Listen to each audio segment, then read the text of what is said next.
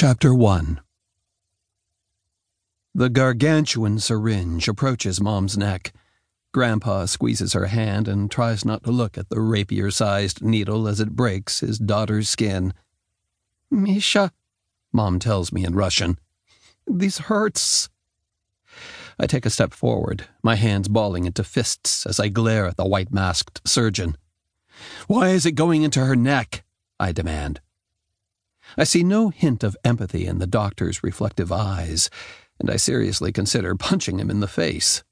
Since distracting him might worsen Mom's situation, I settle for a calming breath, though all I really get is a lungful of sterile, Clorox filled air. The operation room has bright surgical lights and torture chamber surgical equipment sadistically displayed throughout. Why are all these frightening things around us if it's just a simple injection? I stammer, taking it all in for the first time. The doctor's knuckles whiten as he presses the giant plunger. A disgusting gray liquid whooshes out of the syringe into Mom's neck. Why do the nanocytes need to be delivered in such a terrible way? I ask, mostly to prevent myself from fainting. They shouldn't be, Grandpa says in English. Mom's round face is contorted with the kind of horror and desperation I've only seen on it once, when a scrawny mouse scurried into our living room in our first Brooklyn apartment. Just like on that day, an ear piercing scream is wrenched from her throat. I take another step forward. Maybe I'll just pry the doc away from her. The bald spot on top of Grandpa's head is beet red and I wonder if he's about to kill the doc with his shoe, employing the same violent swat he used against the culprit mouse. The doctor steps away from us. Mom's screaming turns into gurgles and fades away.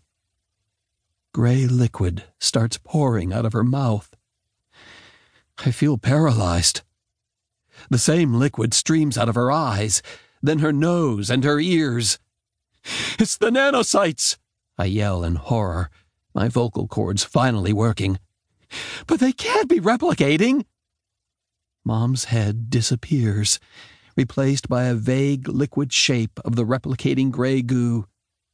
In a violent heartbeat, the rest of Mom's body turns into the same fluid grayness. With two gurgling screams, Grandpa and the doctor also melt into puddles of squirming, colorless protoplasm. The enormity of these losses doesn't fully register before the substance creeps over my own foot. A savage, searing pain spreads through my body, and I know it must be from the nanos breaking my flesh into molecules. This can't be real, is my last thought. This has to be a dream. I jackknife into a sitting position on the bed.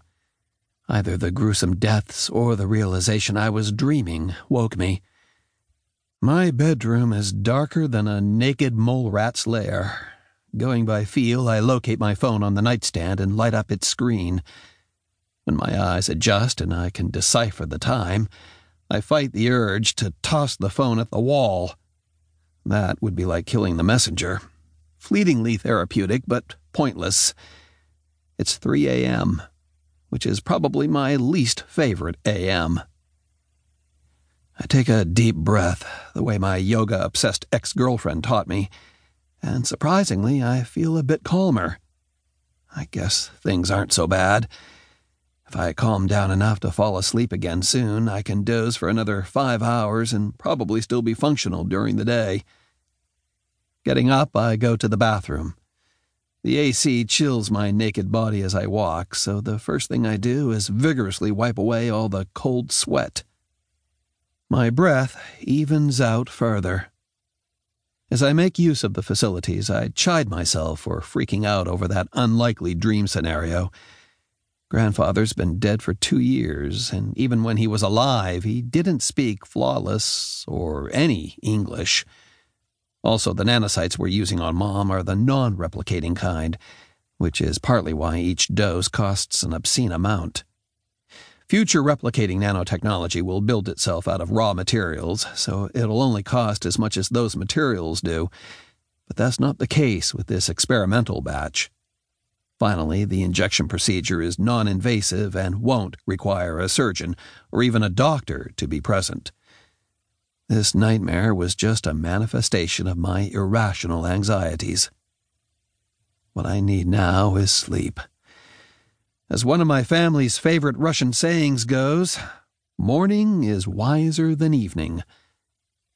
Yawning, I get back into bed and fall asleep half a second before my head touches the pillow.